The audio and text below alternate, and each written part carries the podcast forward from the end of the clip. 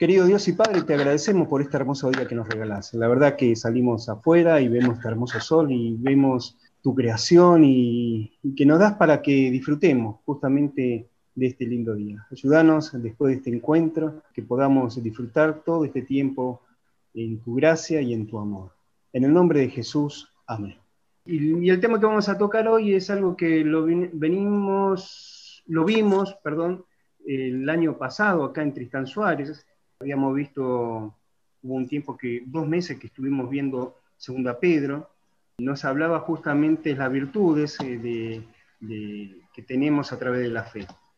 Y uno de esos que mm, realmente me ayudó, estuve trabajando mucho, era sobre el dominio propio. El tema va a ir reflejado sobre ese, sobre ese punto. Si aquellos que tienen dominio propio no me van a poder ayudar y al que le falte le va a venir bien escuchar este tema, como a mí. Es decir, que a eso se, por ahí va el tema. Generalmente me pasa a mí que cuando preparo, es más, lo escribo y nunca lo leo. Ahora estoy mirando, le hago una mirada. Me pasa, inclusive cuando era estudiante, que preparaba todo, lo tenía bien ordenadito y cuando llegaba el momento del examen o el momento de la prueba, me olvidaba todo, hacía lo que recordaba en ese momento eh, y, nada más. Espero que ahora el Señor me ayude a que pueda recordar todo lo que venía preparando. Bueno, tuvimos una lectura, ¿sí? es algo que me acuerdo que lo compartí con Laura cuando volvíamos de vacaciones este verano, y, al principio parecía, parecía ser el título de una película, en realidad es el título de una película, que dice, no sos vos, soy yo. Algunos no sé si alguna vio, esa película o, lo estuvo, pero hay un agregado a esto, es a través de vos, ¿sí? No sos vos, soy yo, pero es a través de vos. Es el, es el agregado a este título. Y lo, que nos va a ayudar un poquito a entender justamente a, algo que nos pasa a todos. Nosotros sabemos muy bien que nuestra vida está en un estado de proceso. ¿sí? Dios eh, va trabajando a través de su Espíritu Santo en nuestras vidas y nos va moldando justamente a la imagen de Cristo. Eso es lo que nos dice eh, el apóstol Pablo en el libro de a los Efesios.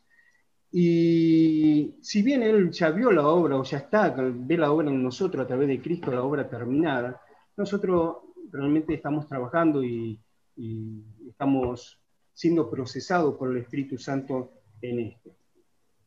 Eso es lo bueno. Y si bien quizás muchos de nosotros lo sabemos, y, y algunos quizás cuando lo saben, le da cierto alivio. Realmente cuando uno cuando lo supe por primera vez, el tema de que Dios está trabajando en nosotros nos da cierto alivio a muchas cosas que todavía tenemos que cambiar y, realmente dejamos que el Espíritu Santo obre en nosotros. Em, una cosa es conocer, otra comprender y otra cosa que quizás es lo que nos ayuda es asimilar la situación. Muchas veces me hace acordar que, por ejemplo, cuando conocemos ciertas cosas es como cuando degustamos un alimento, ¿vieron cuando va a, un lugar y comienza a degustar el, alimento? Eh, ese alimento muy enriquecido por las especias, por la forma de cocinar y todas esas cosas. Eh, da cierto gusto que aquel que lo hace le gusta que lo saboree de una, de una forma.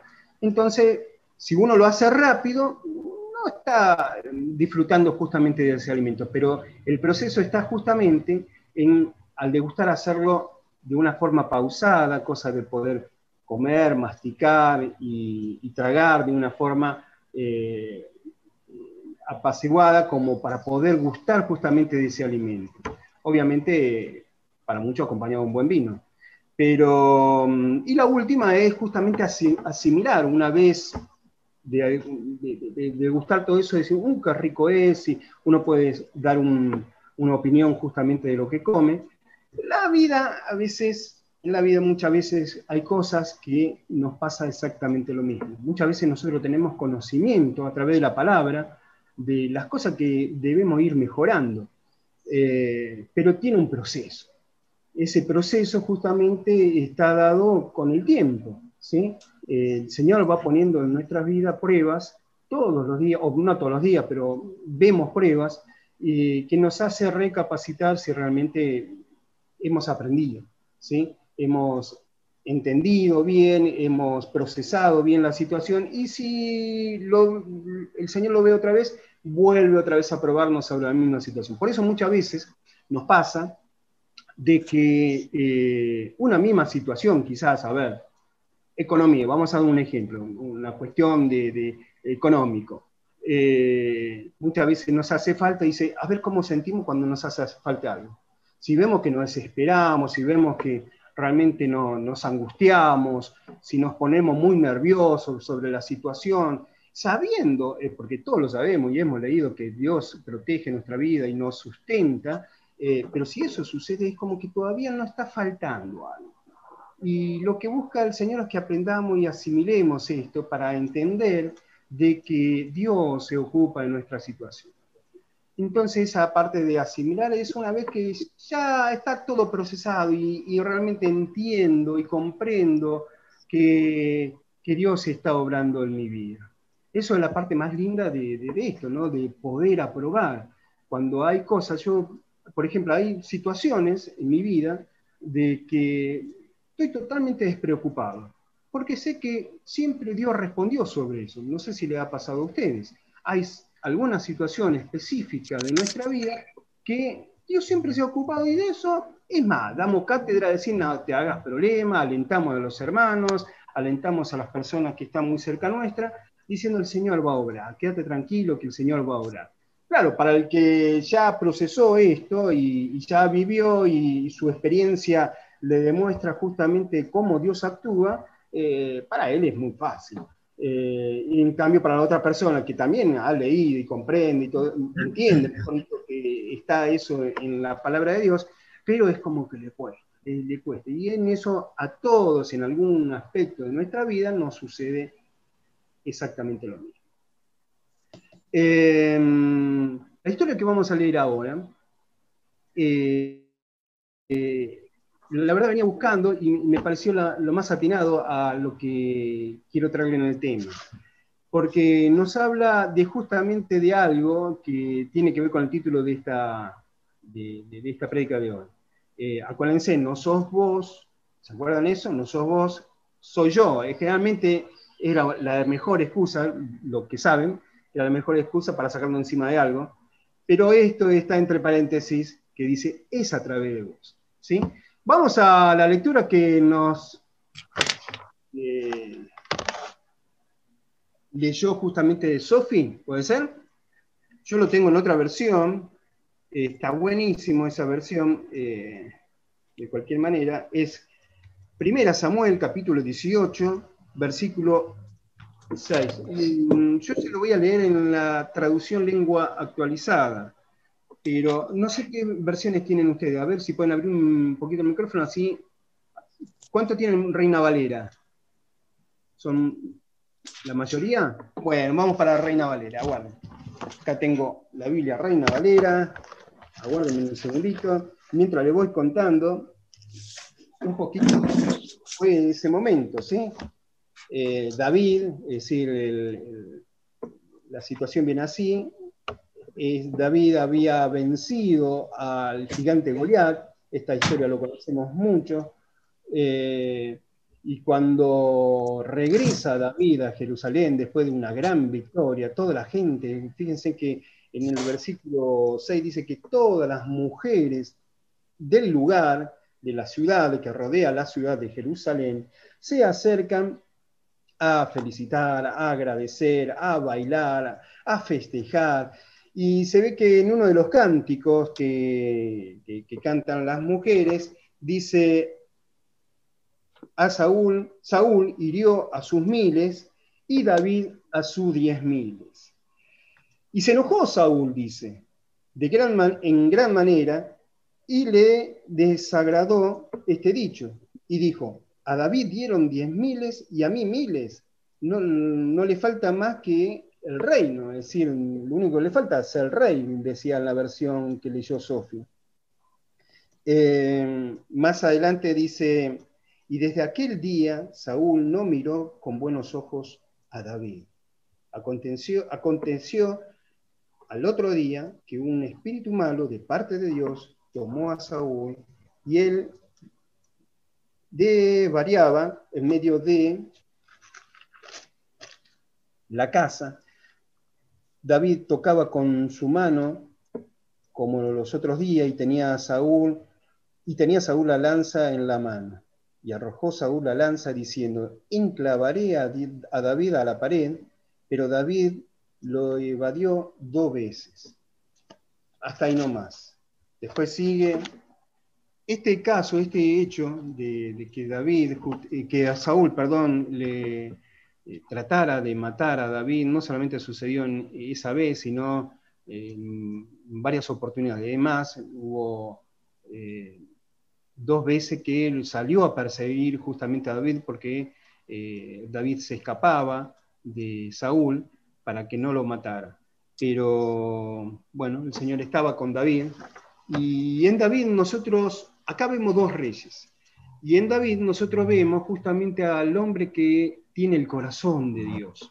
¿Se acuerdan aquel pasaje que nos habla justamente unos capítulos, dos capítulos antes, cuando Saúl va a ungir justamente a, David sin saberlo, a aquel pequeño, eh, a Samuel, perdón, Samuel, y va a, a ungir justamente a, David. Eh, eh, aquel pequeño, el más pequeño, el, hijo más pequeño de, la familia de, de, Isaí, ¿no? Isaí. Eh, y cuando Dios le dice a, Samuel, yo no me fijo como se fijan los hombres, su aspecto, sino yo me fijo el corazón. Y el corazón de David, que estaba siendo justamente transformado, procesado, eh, le faltaba algo importante, porque él iba a ser el rey, era el futuro rey, y todos lo sabían, lo sabía no solamente obviamente Samuel, que lo había ungido, sino también se había dado cuenta Saúl, y se habían dado cuenta también muchos soldados que lo veían al futuro rey, a David como futuro rey. Eh, por otro lado, nos muestra acá este pasaje la alteración que tenía Saúl, el rey Saúl. ¿Qué es lo que le pasaba al rey Saúl? El rey Saúl estaba celoso, nos dice. Nosotros sabemos que una de las causas de los celos es la inseguridad de la persona. Y que esto justamente no muestra su inseguridad, sino que se refleja en el otro y quiere justamente sacárselo de encima, porque en este caso va a ocupar justamente su lugar. Eh, toda la, alabanza que le daban justamente a David tenía que ver con esto. Eh, se lava eh, Saúl, el rey Saúl, y quería, quería que David no existiera más en ese momento. Pero había una particularidad muy importante que vamos a reflejar y que nos lleva justamente al tema. Saúl no era solamente el rey de David, iba a ser el suegro de David. ¿Sí? Al ver dado la victoria, haber matado a Goliat, una de los eh, ofrendas que le daba justamente a un pago que le daba al rey David, a David, ese, en ese momento era nada más que David, eh, era justamente casarse con una de sus hijas, Mica, perdón, Mical, que se iba a casar, es decir, no solamente iba a ser el rey, su rey, iba a ser su suegro, y era el mejor amigo de su hijo, Jonathan. Es decir, había una, estrecha relación con ellos que le daba justamente eh, un vínculo muy cercano, demasiado cercano, no solamente en lo que tenía que ver con la familiar, sino también en lo afectivo.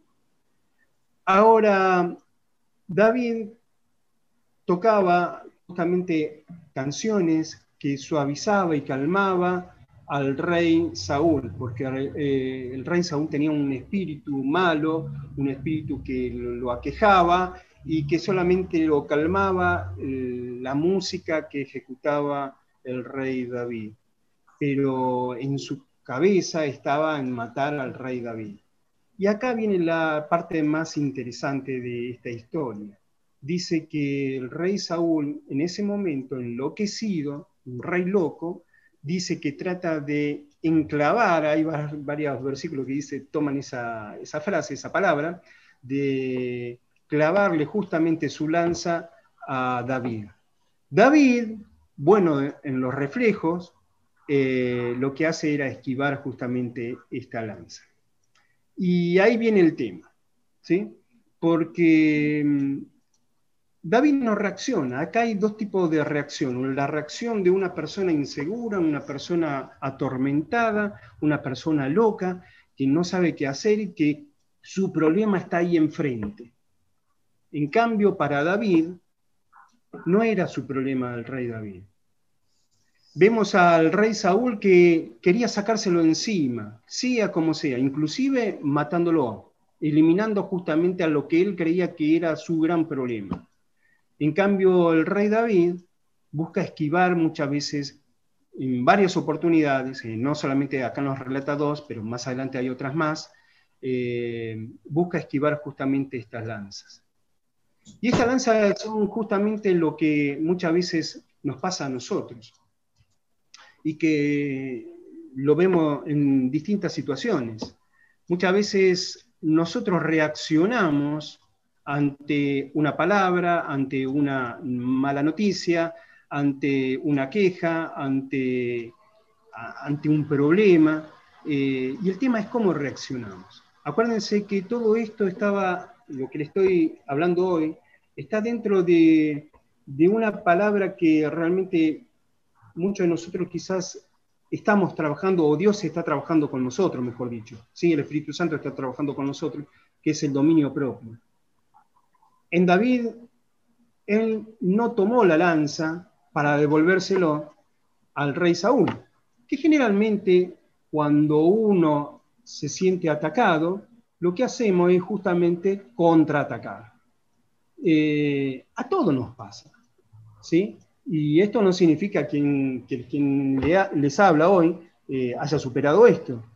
Pero una de las cosas interesantes de todo esto es que eh, lo entiende y que está entendiendo que está siendo procesado y que en algún momento espero lograr o esperamos lograr para que decir, bueno, esta etapa ya pasó, ¿sí? Como pasaron otras etapas. Pero muchas veces nos pasa de que nosotros respondemos, y es cómo respondemos. Dice que, mm, estaba anotando acá, a ver, aguárdame un segundito. Por ejemplo, busqué la palabra eh, de reacción. La palabra reacción es una respuesta que se obtiene como producto de un estímulo o acción concreta. ¿sí? Por ejemplo, hay una reacción a la lanza, en este caso a la lanza de Saúl, la cual eh, desencadenará necesariamente en una resistencia o eh, o puede, o, puede lograrlo de otra forma que no sea justamente, decir, calmar. Hay una palabra bonita que está en, el, Proverbios capítulo 15, versículo 1, que dice, las palabras amables calman justamente el enojo. Es un bonito pasaje como para recordarlo y hacer memoria siempre. Pero acá lo que nos muestra justamente que el rey David no tomó la misma lanza que que le lanzó justamente Saúl, sino que lo esquivó. Y Dios espera muchas veces que nuestra respuesta sea justamente, nuestra reacción sea justamente como la del rey David. Obviamente que esto quizás en, nuestro carácter, en nuestra vida, debe ser trabajado constantemente. Y vamos a ser probados. Y que no nos debe, al contrario, ustedes saben que, a ver, lo que del lado del estudiante cuando llega un, tiempo de prueba parecía ser el fin del mundo, porque nos ponemos nerviosos, porque realmente nos olvidamos de todo en ese momento, y para que aquel que, que tomamos eh, la posesión de, dar examen del docente, eh, nos pasa de otro lado, es decir, tratamos de calmar justamente al estudiante para que pueda contarnos, explicarnos, todo su conocimiento, todo lo que ha estudiado y ayudarlo inclusive. Y si no ha aprobado, le volvemos a ayudar a estimular para que lo pueda llegar a hacer, así puede aprobar esa, esa materia. Eh, Dios hace eso por nosotros. Muchas veces no aprobamos justamente situaciones y, Él no dice, uh, está desaprobado. Él dice, bueno, vamos a seguir, vamos a seguir trabajando, el Espíritu Santo nos sigue ayudando para que nosotros el día de mañana podamos justamente aprobar. De cómo lo hace, porque el tema es cómo lo hace. Y, qué recursos justamente utiliza eh, el Señor para poder ayudarnos. Hay un pasaje que lo escribe el apóstol Pablo en primera en 2 Timoteo capítulo 1 versículo 7, si alguno lo quiere buscar. 2 Timoteo capítulo 1 versículo 7. Es muy conocido este, este pasaje. Dios no nos ha dado un espíritu de cobardía, sino un espíritu de amor.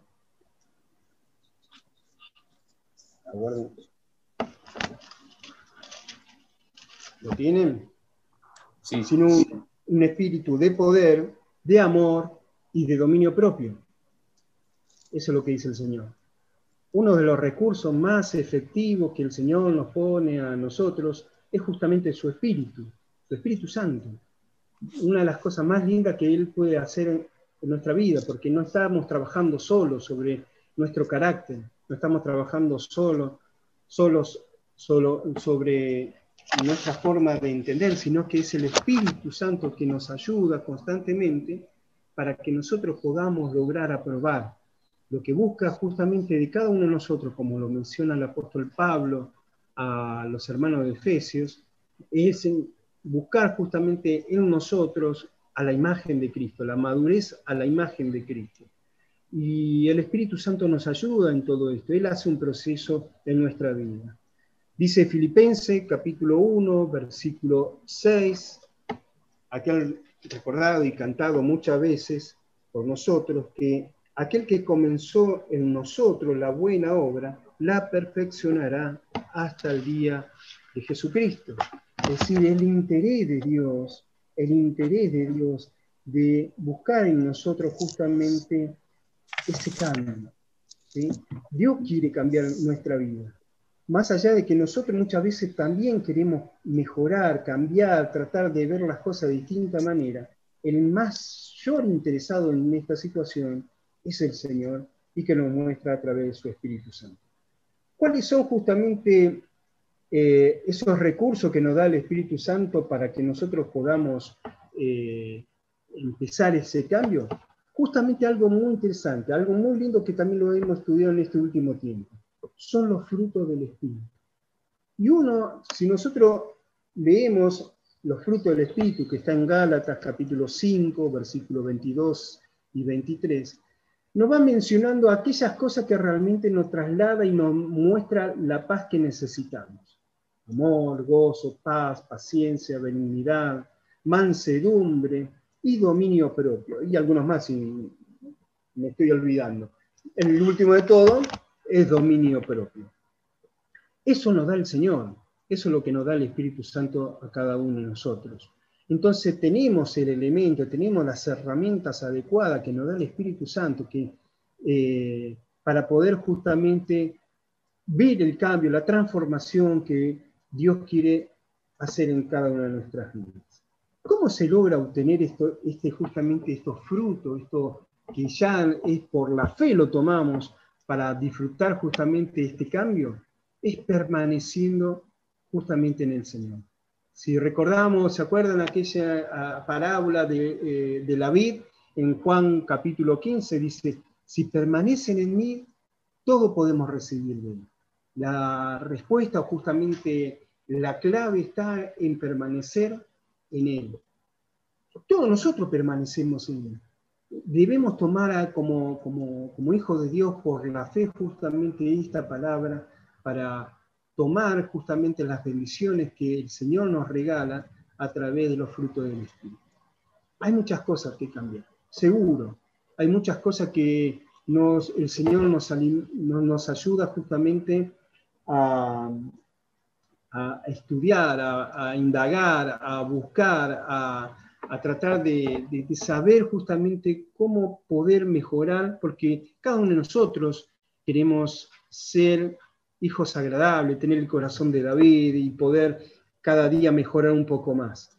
Eh, lo logramos justamente buscando la voluntad de Dios. Y buscar la voluntad de Dios tiene que ver justamente con permanecer y dejar que el Espíritu Santo obre en nosotros por la fe. La verdad que mm, cuando decía no sos, no sos, no sos vos, sino soy yo, y es a través de vos, es porque quizás esto nos pasa con las personas más cercanas a nosotros. Muchas veces, yo me acuerdo que en la charla que de vuelta con Laura, me acuerdo dice, le contaba de que Dios utiliza justamente a las personas más cercanas, nuestra familia, nuestros amigos, aquellas personas que realmente, quizás un jefe, un profesor, eh, personas que realmente nos conocen porque están el día a día, eh, y, a veces reaccionamos con esas personas que no son justamente nuestros enemigos, sino que lo que Dios utiliza para que nosotros entendamos, recapacitemos y busquemos justamente esa transformación. Obviamente que la otra persona, cualquiera, porque hoy cualquiera, ah, viste, hoy puedo ser yo la, persona que puede transformar tu vida, no es esa forma porque realmente el Espíritu Santo lo hace con, amor. Eh, todo, la, toda transformación lo hace Dios con su gracia, con su amor, de una manera tan apacible de una forma que quizás ni nos damos cuenta y que nos agrada buscar el cambio. Nunca olvidaré la película de Narnia, ahí está, una película muy conocida, justamente el último que eh, iba con, un, con su primo a un lugar donde después es transformado en dragón, no sé si lo vieron, el último de la serie de, de Narnia, y que cuando en un momento eh, se acerca al león, que es la figura justamente del Señor, y, le saca justamente esa maldición que tenía, volviéndolo otra vez a humano. Cuando esta persona se acerca a sus primos, protagonistas de esta película, eh, le dice que era como cuando le sacó esa, eh, lo, volvió a ser humano nuevamente, era como sacar una espina del cuerpo. Sí, a veces produce esa mínima mínimo dolor, pero que no, no nos afecta. Muchas veces nos pasa eso. El Señor nos ayuda a cada uno de nosotros a en la transformación de una manera suave, apacible, con amor, con muchas gracias.